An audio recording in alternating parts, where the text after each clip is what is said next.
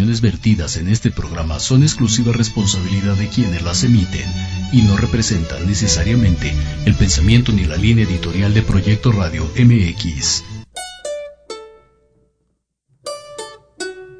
Hola, ¿qué tal? Bienvenidos a Pulso Saludable. Soy Liliana Noble Alemán. Comenzamos.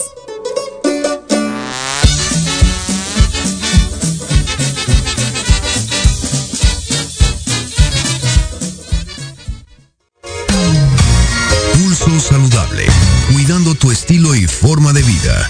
Un programa diseñado especialmente para ti que te ocupas de tu salud. Conduce Liliana Noble.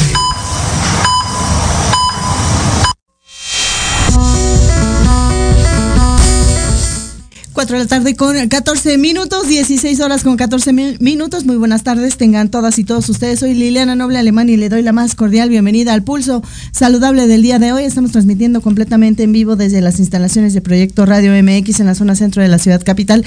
Le cuento rápidamente por qué tengo un retraso en la transmisión del día de hoy. Me tocó presenciar desafortunadamente el acto suicida de una persona a la que no pudimos ayudar Y no lo quiero comentar ya a detalles porque es eh, por respeto a la persona y a la familia, pero lo que sí le quiero decir es que el tema de la depresión es un tema serio, es una enfermedad que existe, no es una mentira, no es que la gente quiera llamar la atención, no es que la gente quiera eh, estar de floja en su casa sin hacer nada improductivo.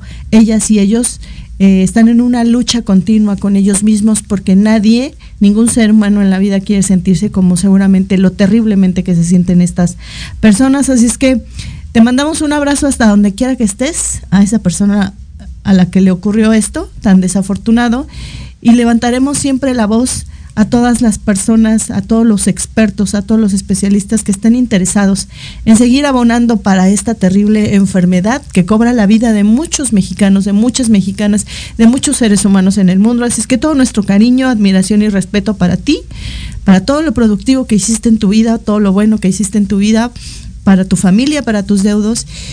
Y ojalá esta experiencia les sirva para que si usted está en una situación y requiere o quiere ayuda, la busque. Y si usted conoce a alguien que tiene depresión, le ayude. No lo victimice, no lo ridiculice, no lo señalice. No lo señale como alguien improductivo, bueno, para nada, o alguien que no simplemente no es productivo, no sirve, no debería de estar. Al contrario, bríndale su cariño, su amor, su apoyo y, si de pronto ustedes no saben qué hacer, con mucho gusto en Pulso Saludable les vamos a dar las opciones con los mejores expertos que existen en el país para esta terrible enfermedad. Dicho lo anterior, vamos a dar inicio al programa del día de hoy. Tenemos un programa bastante interesante. Vamos a retomar los dos temas de la semana pasada, que con cuestiones de, de, comunicación los invitados teníamos como que ahí fallas. Vamos a platicar sobre una campaña que va dirigida a las ministras, a los ministros sobre el tema del control para que se haga cumplir la Ley General del Control del Tabaco y también vamos a platicar sobre los sismos, los microsismos, qué son, por qué se detectan unos, por qué otros no, por qué unos ameritan la alerta sísmica a la que conocemos, por qué otros no. Vamos a, conocer todos estos detalles que por ser un país sísmico debemos conocer porque eso también tiene que ver con la salud. Así es que vamos a dar inicio a la jornada de trabajo del día de hoy.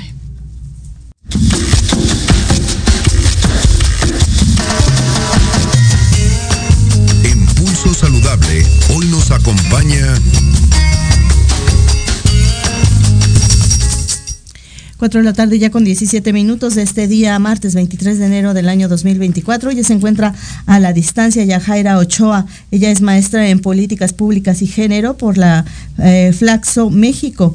Cuenta también con una licenciatura en Ciencias de la Comunicación por la Universidad Nacional Autónoma de México y una especialidad en género en la economía de la misma Casa de Estudios. Además, trabajó en el sector privado analizando contenido electoral de radio y televisión, en el sector público, en la Oficina de Información eh, Pública de la Secretaría de Educación de la Ciudad de México y como asesora en la legislatura de la, ah, del Distrito Federal y la legislatura de la Cámara de Diputados. Además, ha impartido talleres sobre derechos humanos y violencia de, género dirigidos a mujeres que viven en zonas de alta marginación en la Ciudad de México.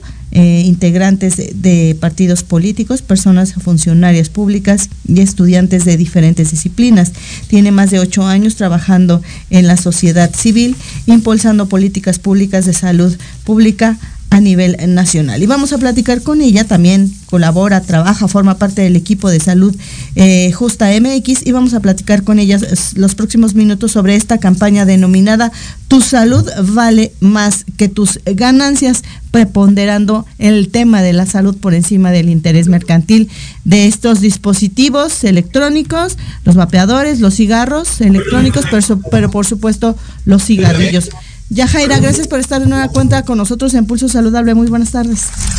Hola Liliana, muy buenas tardes a ti y a todo tu auditorio. Lamento mucho lo que te pasó presenciar hace un rato. Un abrazo, te mando un abrazo a la distancia. Gracias. Eh, y qué importante que, que visibilices también estos temas. Y bueno, una vez más, retomando la entrevista de la semana pasada por el tema de los problemas técnicos que tuvimos, eh, no pude, bueno, no pude como centrarme bien, ¿no? En, esta parte de, la campaña de tu salud vale más que sus ganancias. Claro. Muchas gracias por el espacio. No, al contrario, consideramos, eh, como siempre lo hemos hecho, eh, y de muy muy buena gana, muy buen interés en, trabajar con ustedes estos temas de salud tan importantes, Yajaira, porque si no lo hacemos nosotros, eh, muchos medios de comunicación lo hacen, debo decirlo, pero de pronto cuesta trabajo entender que por un lado te, te hablan con la nota de los daños que ocasionan a la salud, pero la nota está publicitada y ilustrada con eh, los dispositivos electrónicos o con alguna publicidad y ahí ya como que rompe el sentido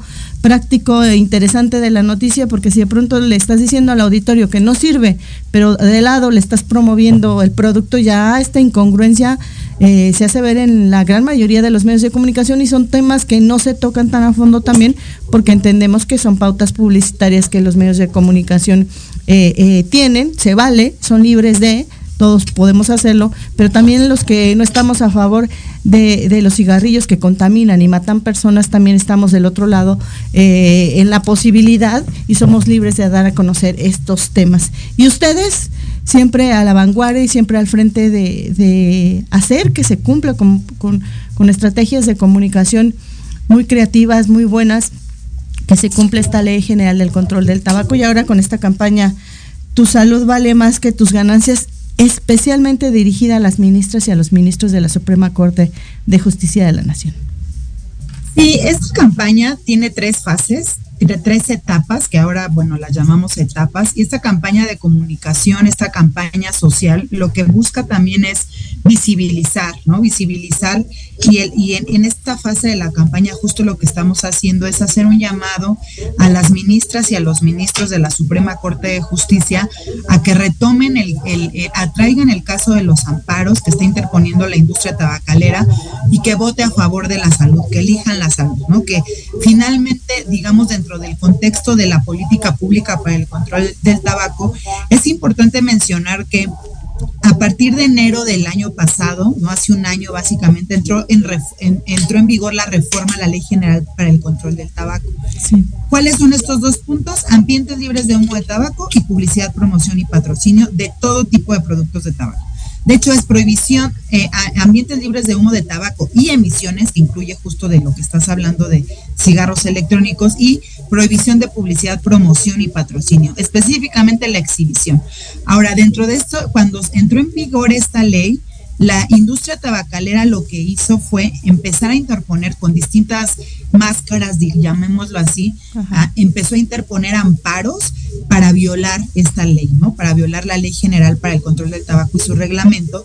Y bueno, ahora han avanzado, ya van, bueno, en, eh, Salud Justa lleva un monitoreo de los amparos que se han generado, van alrededor de 2.000 los estados que se están monitoreando y los que nosotros hemos monitoreado.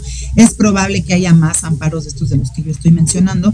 Y bueno, finalmente, para dejar o, para hacer que la ley se cumpla, lo que Salud Justa está haciendo es hacer el llamado a las ministras y a los ministros para que traigan este caso y eh, eh, voten a favor de la salud. Y votar a, favor, a favor de la salud es cumplir el reglamento de la Ley General para el Control del Tabaco, eh, la prohibición de ambientes libres de tabaco, perdón, no, el respeto de los ambientes libres de humo de tabaco y emisiones, y también el tema de prohibición de publicidad, promoción y patrocinio, ¿no? Y en este caso, lo que está haciendo la industria, inicialmente cuando salió la ley ya no se estaban exhibiendo estos productos y ahora ya se están volviendo a exhibir otra vez en tiendas de conveniencia, eh, que son justamente estas tiendas grandes en donde se exhiben productos y que además este tipo de, de prácticas es una estrategia de la industria para que niñas, niños y jóvenes caigan en las redes del tabaquismo. Esto específicamente hablando de prohibición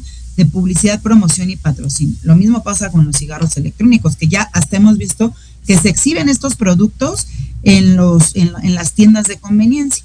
Y bueno, también lo que quieren es violar el reglamento en términos de la, los ambientes libres de humo de tabaco y emisiones, ¿no? Entonces, pues finalmente esta ley general para el control del tabaco lo que hace es salvar vidas, lo, hace lo que hace es estar a favor de la salud, está, digamos, eh, encaminada y está eh, eh, concatenada con el convenio marco para el control del tabaco que México lo ratificó desde 2008 y es un convenio internacional del que México forma parte y que son, digamos, las directrices de cómo se debe hacer política pública. No es una ley que esté inventada, es una ley que cumple con los requisitos internacionales para poder eh, cumplir y para poder defender la salud de las personas. Claro. Y me decías que esta eh, campaña va en tres etapas. ¿Cuánto tiempo va a durar eh, eh, en total y cuánto tiempo cada etapa y de qué va cada una de ellas? Campaña está pensada para que dure alrededor de cinco o seis meses. Esta primera etapa, que es enero-febrero, digamos, es este llamado a las ministras y a los ministros de la Suprema Corte de Justicia de la Nación para que atraigan el caso de los amparos que está interponiendo de la, la industria tabacalera y elija por la salud. Esta es una primera etapa. Esta, una segunda etapa eh, consiste en salir a las calles, hacer un llamado con, con jóvenes, ¿no? Llamar a las jóvenes y a los jóvenes a que se unan a esta lucha de la salud por la salud pública en contra del tabaquismo, en contra de la industria tabacalera, que es importante eh, resaltar, una industria que mata a más de la mitad de sus consumidores, eh, hacer un llamado para que salgamos a las calles a hacer graffiti, hacer arte, digámoslo así, para, eh, digamos, hacer también conciencia social y hacer este llamado para la, creación y generación de políticas públicas. Y una esta segunda etapa que les mencionaba de grafiti está pensada como para febrero, marzo, y hay una tercera etapa, marzo, abril, un poquito mayo, eh, es una, una etapa de collage que llama más a la reflexión, que llama muchísimo más a tomar conciencia del el tabaquismo como un problema de salud pública. Bien. Y, me decías que hay una parte que me, llama mucho la atención en donde buscan sensibilizar, concientizar, abonarle a las decisiones que han tomado las ministras y los ministros de la Suprema Corte de Justicia de la Nación al otorgar amparos que tienen que ver con el espacio o el derecho al libre eh, eh, al libre eh, ambiente de, tabaco, ¿no? Que algunos pues no sé, empresarios han decidido interponer el amparo para que en sus zonas de, de, venta se pueda realizar esta práctica, pero también está la otra parte de la publicidad que todavía ah, algunos empresarios insisten, ¿no? En que, en que sea promovida la publicidad, que deja muchísimo dinero, ¿no? Al ser un, un producto que deja eh, mucho dinero, también es muy compleja la labor que ustedes realizan. ¿Cómo piensan concientizar a estos juezas y jueces que han dicho que no hasta un decreto presidencial? Pues mira, desde Salud Justa lo que hacemos también es incidencia y dentro de esta incidencia toda la información que nosotras traemos a la mesa y que llevamos a, las y los tomadores de decisión es información libre de conflicto de interés. ¿Qué significa esto? Información que no tiene ningún tipo de interés mercantil, como es el caso de la industria tabacalera. Finalmente la industria pues lo que hace es vender un producto que ya les decía mata. Y lo que hace la industria tabacalera es llevar información con conflicto de interés en donde con argumentos falsos, por ejemplo en el caso de ambientes libres de humo de tabaco, con argumentos falsos dicen que los ambientes libres de humo de tabaco, eh, eh, que este tipo de, restaurantes genera pérdidas económicas. No tiene ningún sentido esta, esto, porque para empezar, ¿no? Si lo vemos desde esa perspectiva, principalmente decir que el salud, tu salud vale más que sus ganancias, ese es el, lema de nuestra, de nuestra campaña. Eh, después de esta parte, digamos, si nos vamos por la parte económica, pues finalmente al, permitir fumar en espacios cerrados, lo que se provoca es que se enfermen quienes trabajan en los restaurantes.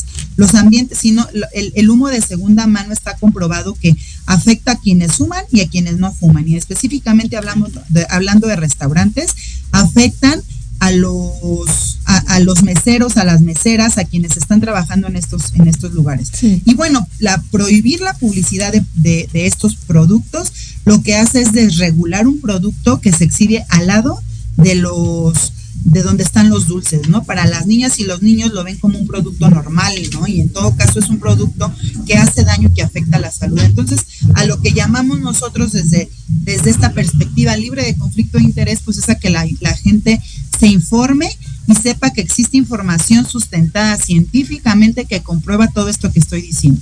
Muy bien. Yajaira, finalmente, ¿cómo la gente se puede comenzar a unir? ¿Cómo pueden ir siguiendo paso a paso lo que va a ser esta campaña? Tu salud vale más que, tus ganancias. Y también, eh, no sé si en algún momento piensan acercarse eh, algunos otros actores eh, públicos, políticos, al subsecretario, a López Ridaura, que ya sé que, también han estado presentes siempre en este tipo de eventos, antes lo estaba el doctor López Gatel, etcétera. ¿Cómo van a ser estos? Bueno, le, invitamos a toda la gente a que se sume inicialmente, a que nos siga en nuestras redes, arroba salud justa MX, que siga nuestras, nuestra bueno, que, que, que se entre a nuestra página eh, en Salud Justa, la página www.saludjusta.mx, ahí hay un banner que los lleva directamente a la campaña, Tu salud vale más que sus ganancias, y ahí viene toda la información, desde dar un like, desde compartir, desde comentar, eso es sumarse a nuestra campaña también. Y hay otra manera también de inscribirse ahí, ustedes ponen su correo, su teléfono, y ya nosotros nos pondremos en contacto con ustedes para poder invitarles a todos los eventos y acciones que llevemos a cabo. Muy bien.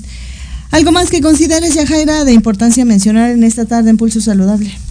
Pues agradecerte, Liliana, como siempre, por este espacio. Qué bueno que pudimos platicar mucho más de la campaña. Eh, agradecer a, todos nuestros seguidores y pues invitarles a que se sumen a esta campaña. Tu salud vale, que, vale más que sus ganancias.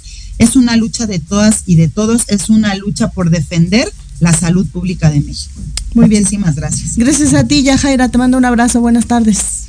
Hasta luego. Hasta luego. Ahí la voz de Yajaira Ochoa Ortiz, ella miembro destacado de esta asociación de organización de la sociedad civil sin fines de lucro, Salud Justa MX, con quien platicamos justamente de esta campaña, ya nos dijo de que iba en tres etapas.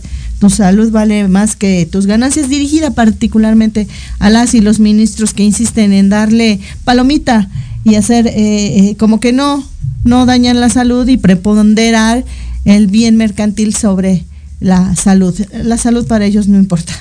Cuatro de la tarde con 31 minutos. Vaya tema. Pausa, vengo.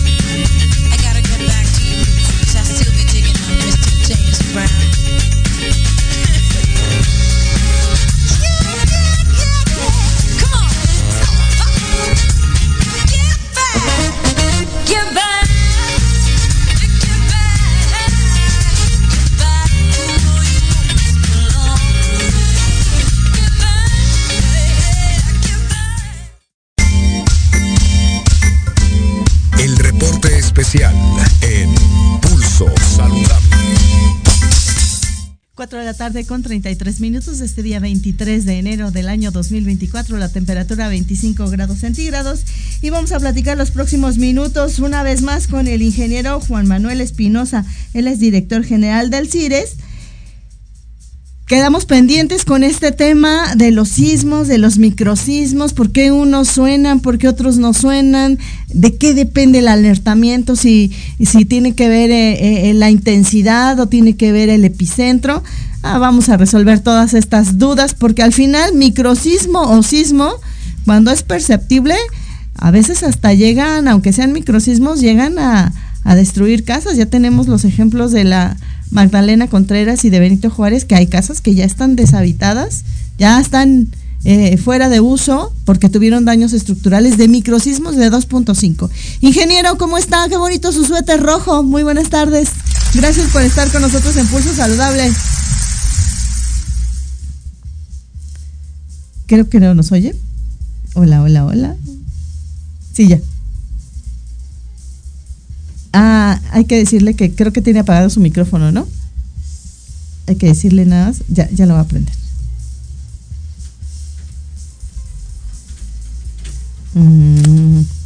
Ingeniero, ¿qué cree que no lo escuchamos? No sé si usted nos escucha. Eh, a lo mejor por ahí no tiene aprendido su micro. Hola, hola. Sí, si no hacemos eh, la, lo de la vez pasada.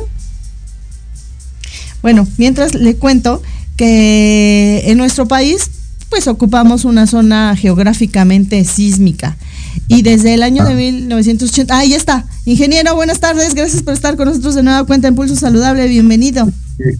Tengo que practicar más con ustedes porque parece que no quiero hablar, pero sí, Gracias. Le enviamos por ahí algo, ojalá y nos puedan ayudar. Los, los vamos a ir poniendo y, cuéntanos, por favor, ¿cuál es la diferencia, ingeniero, entre un sismo y un microsismo?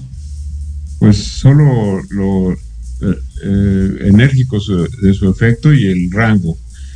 Hay muchos sismos, si ustedes entran a un sitio en el servicio sismológico, en internet, hay una mapas donde se ilustra la actividad sísmica y en el istmo de Tehuantepec, pues prácticamente no se define esa región geográfica de la ciudad, del país, perdón, porque hay una cantidad enorme de sismos chicos y los muy grandes pues se destacan más, pero la verdad es que los sismos eh, solo se diferencian en este concepto de la importancia de, uno los nombra, por el rango que desarrollan.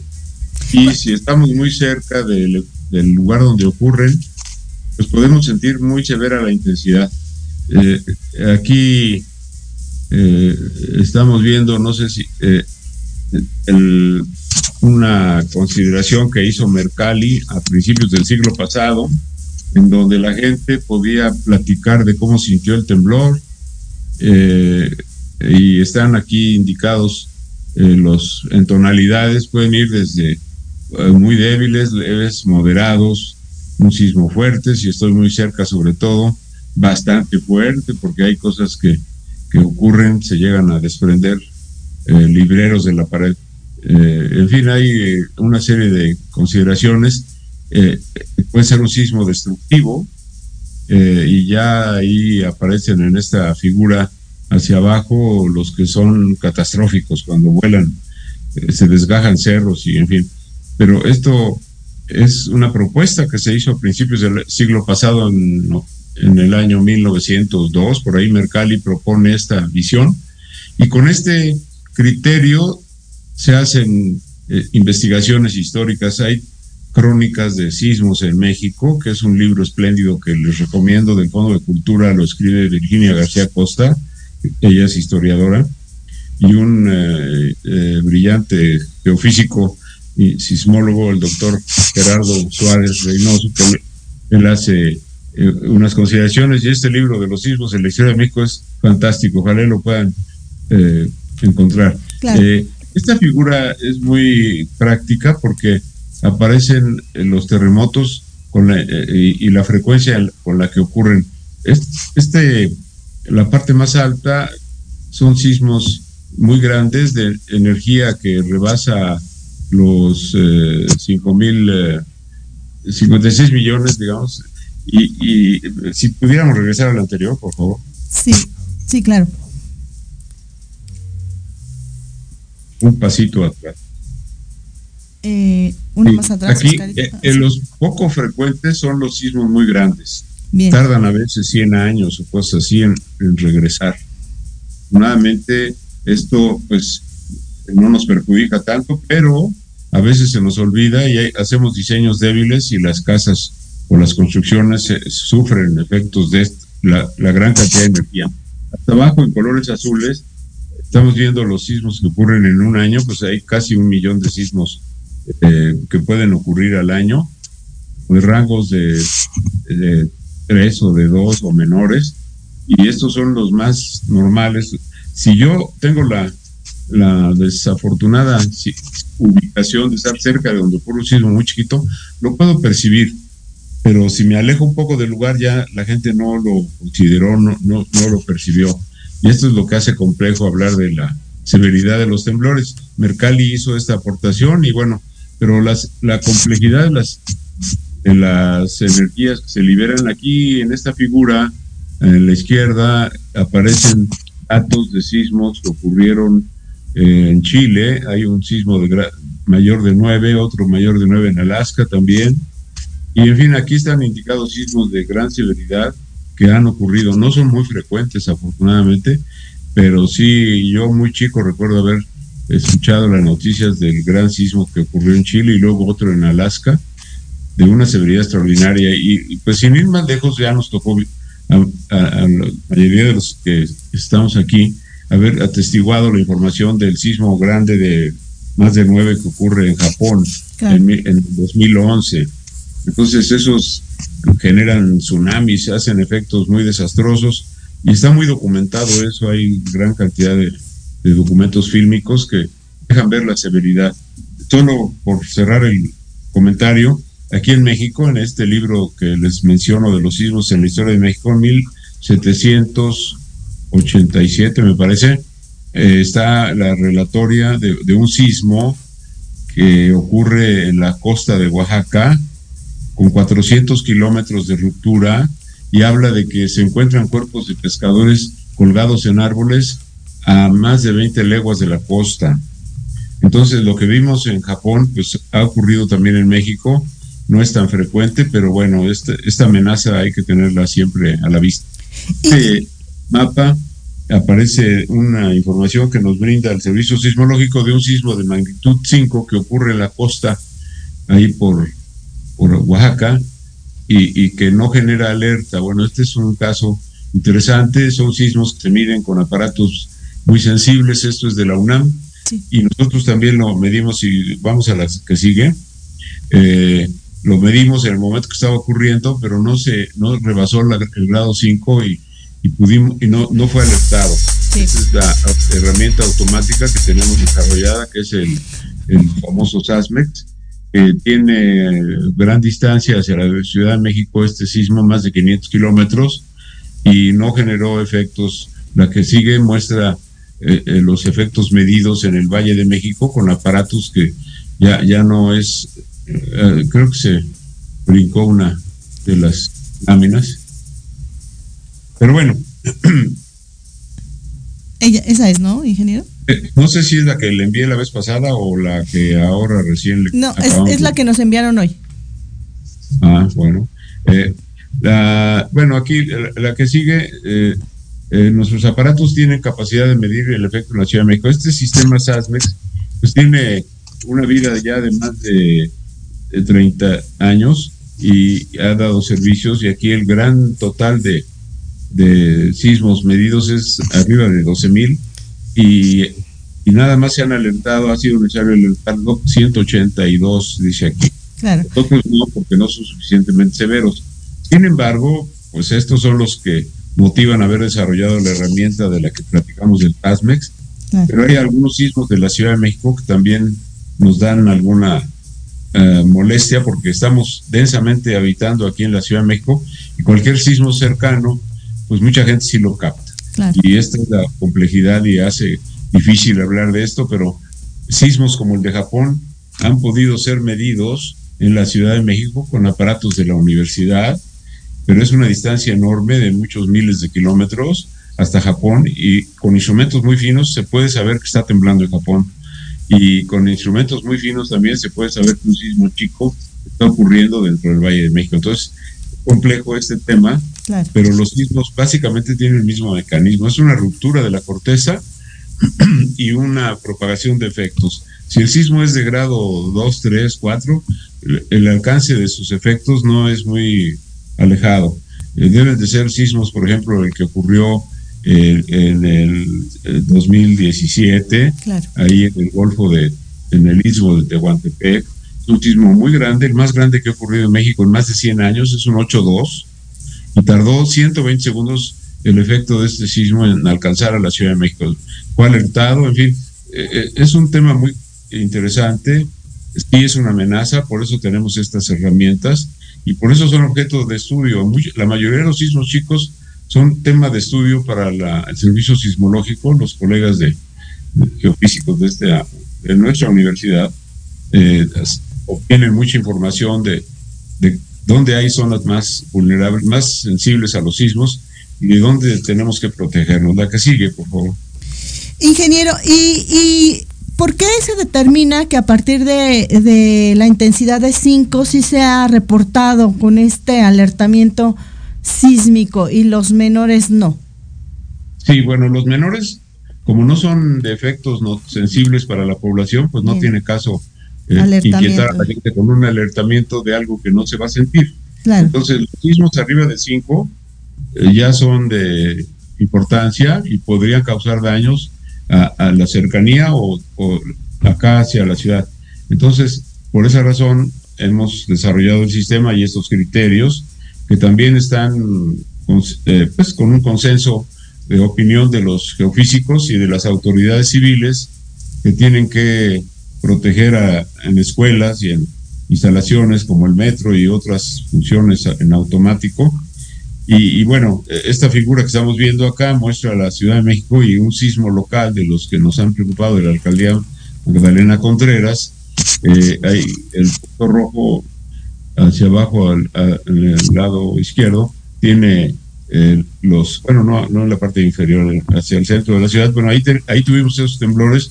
Hay algunos datos medidos con instrumentos a nuestro cargo y son, son datos que se estudian eh, para poder, eh, este sismo en particular tuvo una profundidad apenas de un kilómetro, o sea, es un sismo razonablemente superficial. Y eh, ocurren y estos son los que ahora la, dan a llamar los microsismos, pero básicamente el fenómeno es el mismo y salvo por su energía y su grado de, de intensidad que pueda ser detectado por la gente, pues tenemos esta esta sensibilidad con respecto a este que es el peligro de los temblores, que pueden ser de todos tamaños, ¿verdad? Y, a veces los más chicos son muy frecuentes y los más grandes tardan. Entonces sí es interesante estas herramientas que deben de estar bien continuamente bajo conservación, que es un trabajo que nos patrocina el gobierno local. Eh, no hacemos algo que esté haciendo la universidad, nos complementamos mucho, tenemos formación universitaria y hemos salido de institutos de ingeniería, por ejemplo, que hicimos ahí instrumentos para estos propósitos. Y pues esta oportunidad de que la gente se entere y que pueda tomar en eh, consideración la amenaza de estos eh, peligros y hacer construcciones que no sean vulnerables, en fin, el, desastre lo sin querer lo construimos nosotros porque ignoramos que hay que ser cuidadosos con el efecto que pueden resistir nuestras construcciones. Pero si nos guardamos nosotros la información y no la aportamos a, la comunidad, pues eh, el daño eh, ocurre. Aquí estamos viendo eh, una mapa en la cercanía de la Magdalena Contreras, me parece, hay un sismo ahí en el punto rojo y hay dos estaciones que parecen gotitas a la derecha y a la izquierda abajo, que tienen registros medidos que aparecen en, la columna de la derecha. Son dos efectos acelerométricos que están eh, medidos, tienen eh, niveles de aceleración que aparecen aquí como 33 GALs, como, bueno, este es el efecto al norte-sur y al vertical y al este-oeste, y de las dos estaciones se ve que en el, en el suelo duro de ahí por Televisa San Ángel está, eh, es casi a la mitad del efecto que se midió hacia la ciudad, del, eh, en el avenida Coyoacán, con Ángel Gurraza por ahí, hay una estación que es la que mide casi el doble, y los efectos graficados aquí, está muy chiquita la, figura, pero bueno, son las mediciones que logramos con instrumentos, son sismos que sí generan a veces algunos eh, daños en construcciones verdaderamente cercanas, prácticamente en lo que sería el epicentro del temblor, está muy somero de un kilómetro de profundidad, pero a pocas eh, centenas de metros ya el efecto mengua mucho porque no, no es tanta la energía. Entonces, eh, estos son sismos locales para los cuales no tenemos posibilidad de alertar. Están ocurriendo, los determinamos después, pero si quisiéramos alertarlos, eh, hay poca distancia entre el lugar donde ocurre el temblor y donde yo me encuentro, entonces eso causa eh, poca ventaja. Claro. poca ventaja para prevenir. Muy bien, ingeniero. Pues el tiempo se nos acaba, pero hacerle la cordial invitación. Ya platicamos con su equipo de comunicación y vamos a estar platicando una vez cada eh, tres semanas, casi cuatro semanas, sobre todos los temas que tienen que ver con el, el quehacer que ustedes hacen del de, el tema de los sismos y las aplicaciones, y antes se decía oscilatorio y trepidatorio o trepitatorio, y eso ya no importa, y que si ahora no es este Richter, y ahora se, se basan en otro tipo de escalas. Todo eso es de suma importancia porque consideramos en Pulso Saludable que las y los mexicanos obliga, es una tarea obligada, esta sí es una asignatura obligada que todos tenemos que tener más información al respecto de los sismos para saber, entender y sobre todo para poder accionar de forma positiva, salvaguardarnos en el momento en el que ocurre y poder eventualmente ayudar a alguien que lo requiera. Ingeniero, como siempre un placer verlo y escucharlo y aprender tanto de usted. Nos escuchamos y nos vemos pronto. Gracias. con su oportunidad. Gracias. Gracias, buenas tardes. Ahí la voz del de, el ingeniero eh, Juan Manuel Espinosa, el director general del Centro de Instrumentación y Registro Sísmico AC. Eh, el CIR es conocido así, quien nos va a estar eh, ayudando con tantas incógnitas y tanta información y es importante, consideramos en Pulso Saludable que usted esté enterado de todo lo que tiene que ver con los sismos porque somos un país altamente sísmico. Pausa, mi queridísimo Oscar, pausa, venimos con los deportes.